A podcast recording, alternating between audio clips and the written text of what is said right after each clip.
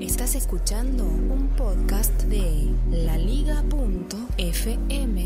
Soy Félix, mi Twitter es arroba locutorco y este es el episodio emitido el 14 de junio de 2016.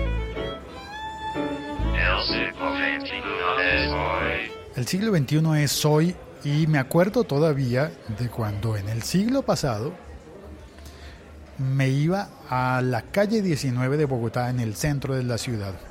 Había unas casetas, una especie de kioscos, como los kioscos en los que en otras partes del mundo se venden revistas, pero estos kioscos estaban como agolpados, agrupados a lo largo de la calle 19 y en estos kioscos había ventas de libros y de discos. Había casetas, le decíamos así nosotros, y cada caseta la atendía una persona que tenía su pequeña tienda de discos o de libros.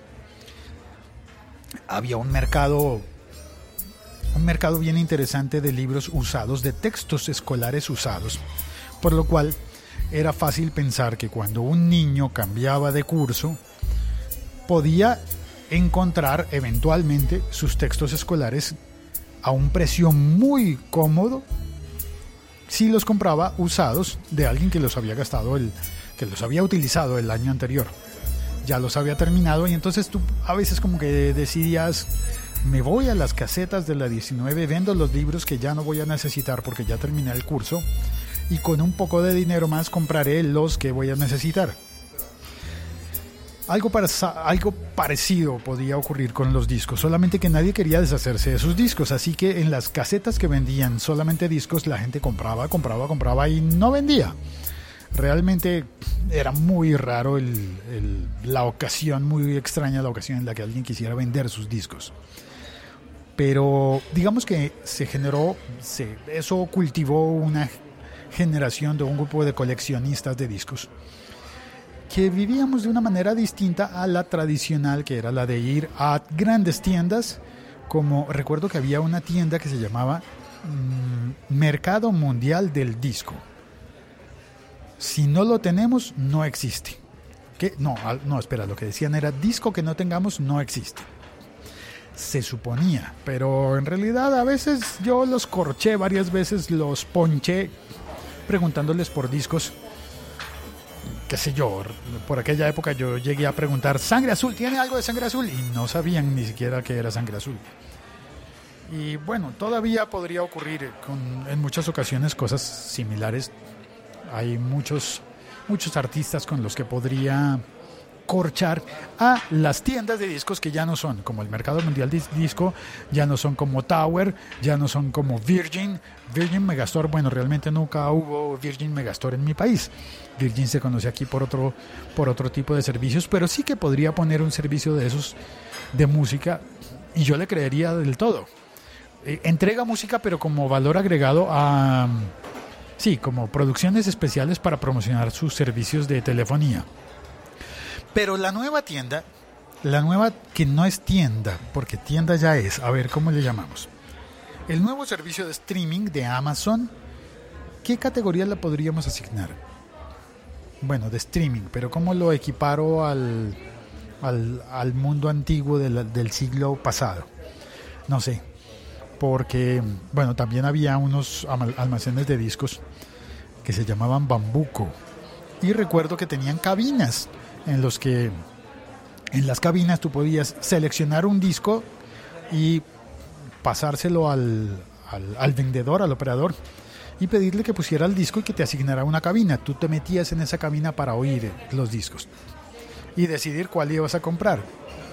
Bueno, ahora eso no hace falta porque está, está Spotify, está Deezer, está Apple Music, está Napster, Napster el, el nuevo, ¿no? Y, bueno, y va a estar Amazon. Yo no sé si le van a llamar Amazon Music, pero sí sabemos que ya Amazon decidió meterse en el negocio del streaming. Formalmente, porque lo que ellos han tenido es una tienda en la que venden algunas músicas, algunas. Y para los que paguen Amazon Prime, podrían escuchar algunas de esas músicas, pero no tienen todas. El trabajo que les queda por delante es negociar los catálogos de música para poder mostrar, eh, mostrar eh, completas las canciones a cambio de un pago mensual, que sería el de Amazon Prime posiblemente, o un pago extra también por el mismo orden de 10 dólares, 9,99 o, o en euros. Y bueno, lo que pasa es que en Latinoamérica los otros servicios se, se, consiguen más baratos. Habría que ver, porque también quiero contarte que eh, acabo de publicar, ayer publiqué un episodio en el podcast de entrevistas del siglo XXI Soy, el podcast spin-off en el que hablaba con el creador de una aplicación que se llama HUM, H-U-M-M. Yo le decía HUM, pero Andrés, el creador, me, me explicó que se, se, se diría HUM. Por una historia muy bonita que tiene que ver con la música, que esa la puedes oír en ese episodio podcast de entrevistas. Y, y esa aplicación va a ser lo mismo que está planeando Amazon, pero sin cobrarte extra esa aplicación no solo va a hacer, sino que ya está haciendo. Está disponible para Android y bueno, no te adelanto para que puedas oír el episodio largo, bueno, no tan largo, es como de media hora. Y allí se cuenta todo lo cómo funciona y cómo logran ellos ofrecer toda esa música en streaming gratis y sin anuncios. No sé, si, y si ellos progresan qué va a pasar con Amazon, con toda su inversión, porque además Amazon tiene vendidos ya unos parlantes. ¿Cómo es que se llaman los parlantes de Amazon? Los altoparlantes que estarían vinculados a, esos, a ese servicio de música. Eh, se me olvidó. Pero bueno, el texto de, del parlante. No, espérate, ¿por qué se me va a olvidar? Yo lo puedo mirar rápido. Clic, clic aquí lo tengo. Es dato Echo. Ya. Amazon Echo.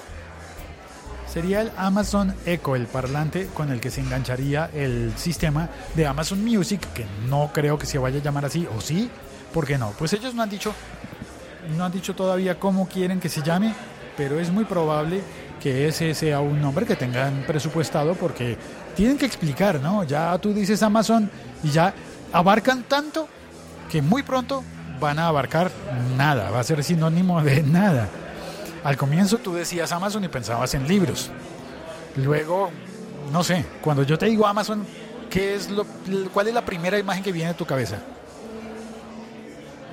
Posiblemente el primer recuerdo que tengas de la primera cosa que compraste o que viste que alguien compró en Amazon. Así que puede ser un Kindle, puede ser un libro de papel, puede ser un, pueden ser unos zapatos, pueden ser una cámara fotográfica, pueden ser tantas cosas. Bueno, en fin. Eh, soy Félix, este es el siglo XXI, es hoy. Y ya me despido, no sin antes saludar y darle las gracias a Ricker Silva, Ricker Silva que está en el chat. Gracias a él, gracias a ti por oír este episodio. Y mm, en el, en el enlace, no, en el texto de este episodio voy a publicar el enlace para oír la entrevista sobre la aplicación Home. A propósito del lanzamiento de Amazon Music, pues yo te voy a recomendar un servicio que hace lo mismo, pero sin cobrarte.